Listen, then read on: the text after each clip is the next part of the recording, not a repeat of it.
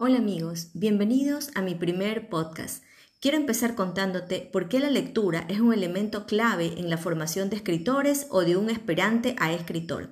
Mi nombre es Cecilia Carchi y soy docente de lengua y literatura desde hace muchísimos años. He enseñado en colegios secundarios y en la universidad y te cuento que me encanta enseñar, especialmente literatura. En primer lugar, quiero eh, contarte una metáfora. ¿Por qué la escritura se parece a preparar una masa.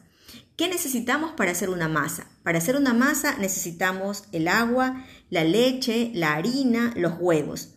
Asimismo, para escribir nosotros necesitamos algunos componentes fundamentales. El componente más importante para escribir es la lectura. También necesitamos experiencias de vida y también nuestro universo, nuestro universo cultural, es decir, todo nuestro entorno de formación, por así decirlo, ¿no? De formación cultural. Quiero contarte cuáles son los cuatro puntos más importantes a la hora de escribir. Es decir, ¿qué necesitamos para escribir? Como te he dicho, necesitamos la lectura. ¿Y qué nos va a proporcionar esa lectura? En primer lugar, la lectura nos va a proporcionar ampliar nuestro horizonte de vida.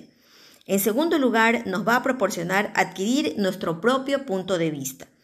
En tercer lugar, nos va a dar un bagaje lexical, es decir, nos va a ampliar nuestro vocabulario. Y en cuarto lugar, nos va a despertar la imaginación. Pero, ¿qué significan estos cuatro puntos de, puntos de vista?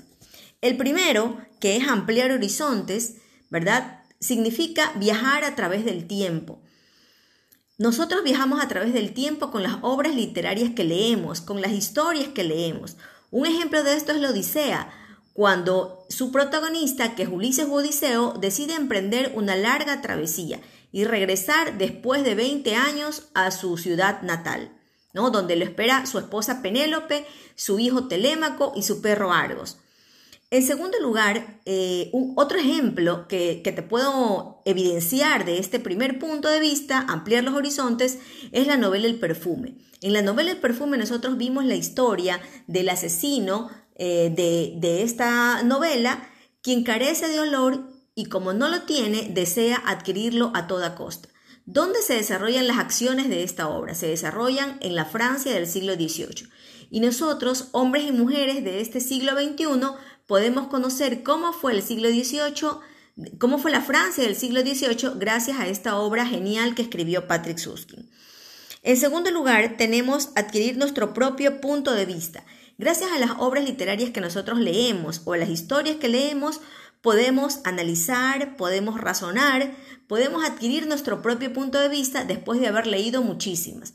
Después de haber leído muchas obras, eh, poco a poco iremos razonando, iremos interpretando, sin nosotros darnos cuenta, ¿no? La mente es sumamente ágil y rápida y tú vas te, te, vas a dar cuenta que vas a ir razonando rápidamente y que tu mente se va a volver rápida cada vez más.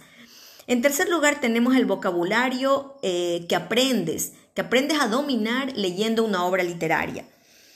¿Qué ejemplo tenemos de esto? ¿No? Tenemos, por ejemplo, muchísimas obras, te puedo citar dos en este caso. Tenemos Cien años de soledad y tenemos El Quijote de la Mancha, dos obras cumbres, dos de las más leídas a nivel universal, en las que la persona que lo lee, el lector que lee deslumbrado estas obras, aprende muchísimas palabras, muchísimo vocabulario. ¿Qué es lo que tienes que hacer? Ver el significado de estas de estas palabras, obviamente las tienes que buscar en el diccionario y situar esas palabras también en otro contexto, para que las aprendas y para que las asimiles poco a poco, vayas asimilando su significado. ¿no? Y, en, y en cuarto lugar, eh, ¿qué es lo que te proporciona la lectura? La lectura te proporciona la imaginación, te despierta la imaginación, ¿verdad? ¿Con qué obra nosotros podemos evidenciar esto de que te despierta la imaginación? Por ejemplo, a través de la obra La Metamorfosis de Kafka. ¿Recuerdan esa obra en la que un hombre se acostaba a dormir y se levantaba transformado en un monstruoso insecto? Muy bien, esa es la metamorfosis de Kafka. Kafka, con su mar maravillosa imaginación, logró recrear la vida de un viajante de comercio y los traumas y frustraciones que vivía por viajar de un lado a otro, por no comer siempre a las horas en que debía comer, por no dormir siempre en una buena cama, etc. Y toda esta frustración y estos cambios eh, que le tocó vivir se transformaron en una obra literaria cuando él decidió contar la historia de la metamorfosis de Kafka.